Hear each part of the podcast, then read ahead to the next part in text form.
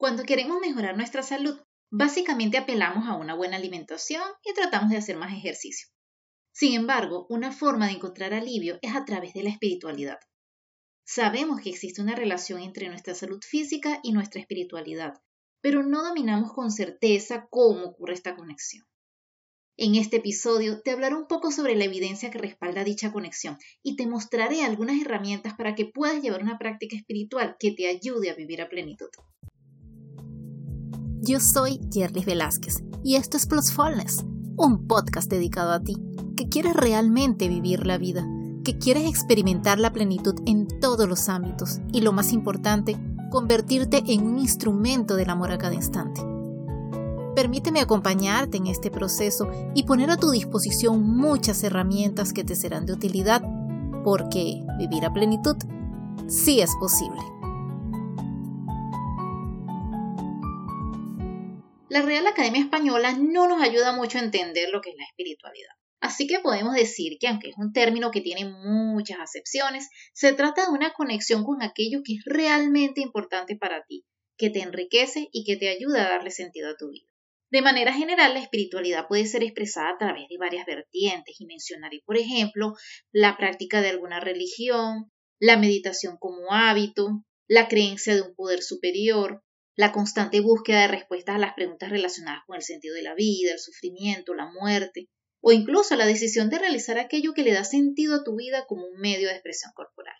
Pero independientemente de la manera de describirla, sin lugar a duda, una práctica espiritual puede darle contexto a tu vida, porque formes parte o no de un determinado sistema de creencias o culto religioso, cualquier práctica espiritual abre el camino para la conexión contigo mismo y con los demás, avala el desarrollo de tu sistema de valores personales y te encamina hacia la búsqueda de aquello que le da un verdadero significado a tu existencia. Cuando permites que la espiritualidad forme parte de tu vida, los beneficios que puedes obtener son inmensos. Por una parte, te ayuda a sobrellevar tus rutinas diarias, hacerle frente a las situaciones difíciles, desafiar el estrés, mejorar la relación con otras personas y, como te dije antes, contigo mismo. Pero una de las cosas más importantes y que no solemos relacionar con una constante práctica espiritual es que nos ayuda a sentirnos más saludables. Esto deriva del hecho de que la espiritualidad aumenta la fe y donde hay fe hay esperanza. La fe nos hace creer, nos hace tener la seguridad o confianza en algo sin tener la necesidad de poseer evidencias que lo demuestren. De manera que las personas espirituales tienen esos sentimientos de paz, de seguridad, de sentido de vida y buenas actitudes hacia las otras personas y hacia uno mismo, más que todo orientadas a la compasión, a la comprensión y al amor lo que por supuesto contribuye al bienestar emocional, mental y físico, es decir, a la salud en general. Por otra parte, siempre estamos escuchando que el estrés produce enfermedades, pero resulta que una vida espiritual pobre es más bien lo que hace que no podamos enfrentar adecuadamente dichas circunstancias de la vida que siempre se nos van a presentar y entonces terminemos enfermándonos. Ahora bien, no sabemos a ciencia cierta cuál es la relación entre espiritualidad y salud. Sin embargo, el cuerpo, la mente y el espíritu están conectados, ya que la salud de cualquiera de estos elementos afecta a los demás. Las creencias positivas, la fe y la fortaleza obtenidas de prácticas como la meditación y la oración pueden contribuir al bienestar y se cree que incluso pueden promover la sanación, ya que el bienestar espiritual puede servir de aliento y aportar fuerzas para afrontar los desafíos de la vida. De hecho, algunas consideran que cuidar al espíritu es tan curativo como la medicina misma. Fíjate que en un artículo publicado por la revista venezolana de endocrinología y metabolismo en el año 2016, se indicaba que en nuestra cultura occidental la espiritualidad como componente de la herencia cultural en diferentes regiones y grupos étnicos juega un papel importante en la sociedad. Sin embargo, la misma no se había tomado en cuenta en la atención médica cotidiana. Continúa el artículo indicando que en el ser humano existen tres dimensiones, cuerpo, alma y espíritu. En el alma residen las emociones, la voluntad y el intelecto, mientras que el espíritu es el puente para la comunicación o relación con Dios. Aunque la relación entre salud y oración ha sido observada en las sociedades orientales más antiguas, en la cultura occidental el interés por la misma ha aumentado en los últimos años. Estudios realizados en Estados Unidos basados en encuestas de religión y espiritualidad han expuesto que un porcentaje importante de la población tiene creencias religiosas y considera que la oración juega un papel importante en la recuperación de la salud. Otro estudio observó que hasta un 25% de los entrevistados busca la asistencia de la oración durante su enfermedad.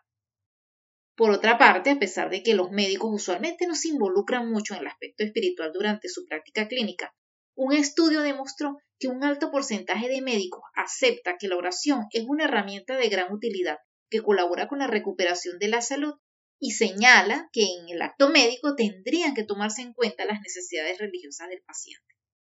Sin embargo, el interés médico en estos aspectos tomó importancia cuando se publicó el Manual de Diagnóstico y Estadística de Desórdenes Mentales, en el cual se mencionó a los problemas religiosos y espirituales como una categoría diagnóstica. Además, existe evidencia que sugiere que la espiritualidad puede estar involucrada en la regulación de procesos fisiológicos importantes. Por ejemplo, se observó que en una comunidad rural de la isla de Creta, en Grecia, donde se practica la religión cristiana ortodoxa, a pesar de tener múltiples factores de riesgo cardiovascular, la incidencia de enfermedad cardiometabólica en realidad era baja. Este estudio evaluó la relación entre espiritualidad y enfermedad cardiometabólica a través de la medición de la capacidad de las personas para comprender, manejar y dar la importancia adecuada a las situaciones, todo ello derivado justamente de su práctica cristiana ortodoxa.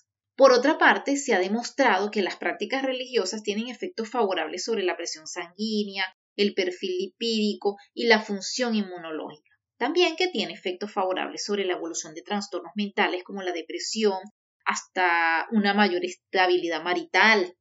También se ha encontrado que está inversamente relacionado con el distrés psicológico, suicidio, uso de alcohol y drogas. Y finalmente que las prácticas religiosas aportan una mayor expectativa de vida.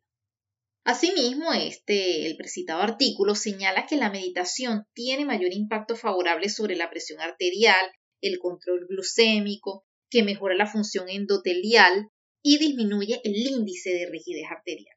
Y con relación a la mortalidad se pudo demostrar que en una población de mujeres la asistencia a servicios religiosos más de una vez a la semana se asoció con una mortalidad más baja por cáncer, enfermedad cardiovascular y muerte por todas las demás causas en general, lo cual soporta el concepto de que la religiosidad, la espiritualidad, puede modificar el curso evolutivo de enfermedades crónicas. Los médicos se enfrentan frecuentemente con pacientes que presentan una sintomatología de una enfermedad orgánica, muchas veces asociada a cargas emocionales que probablemente están relacionadas a su entorno social y espiritual.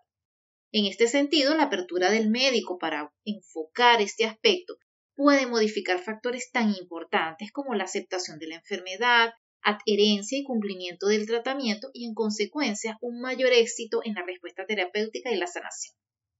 Concluye este artículo tan interesante considerando que la espiritualidad es una variable importante a tomar en cuenta en la atención médica cotidiana y que el médico consciente de este hecho y previo consentimiento del paciente podría orientar hacia el desarrollo de prácticas espirituales como una herramienta adicional que puede beneficiar el curso de la enfermedad.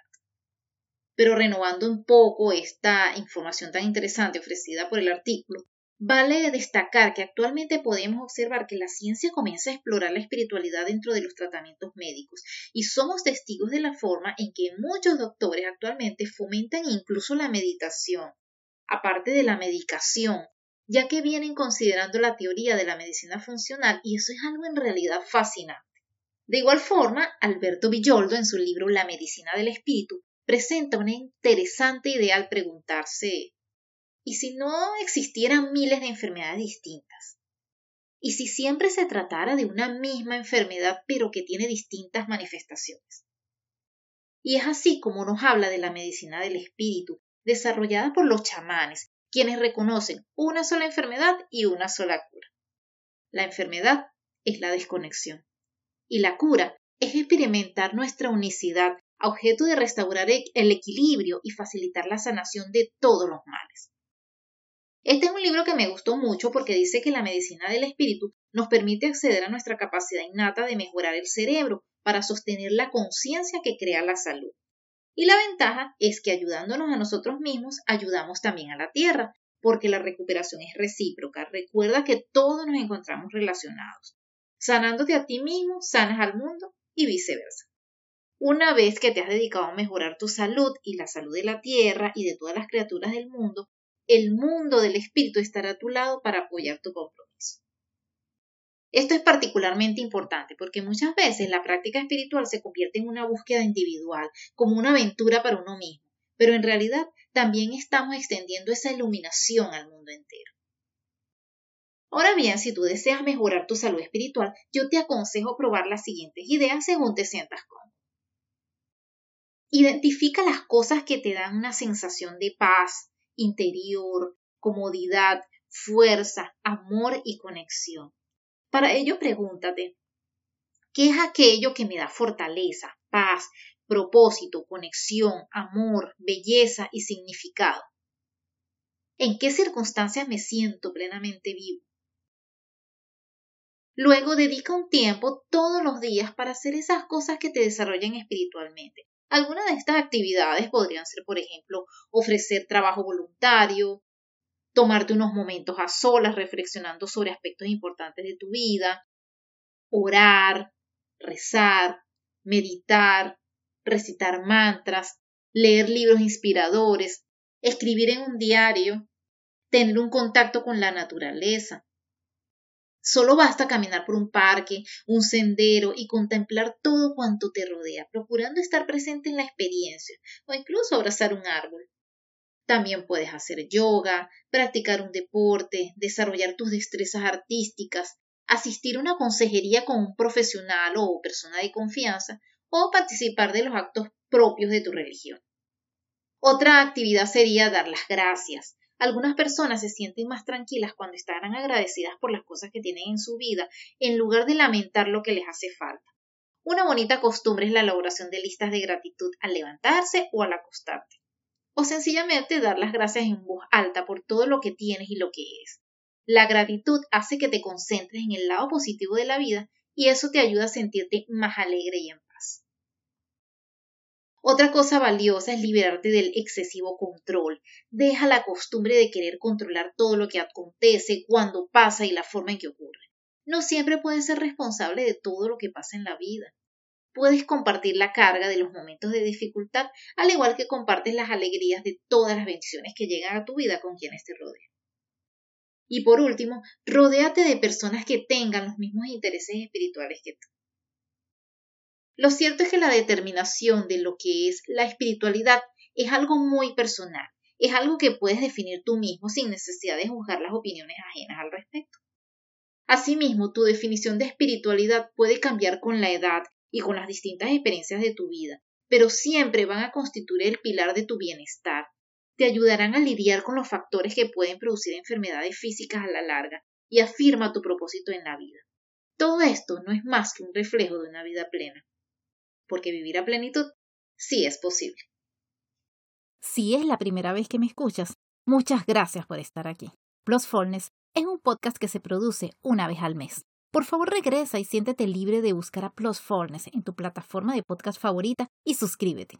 También puedes seguirme en Instagram como arroba plus.fulness o visita mi página web www.plusfulness.com. Todos estos enlaces están en las notas del episodio.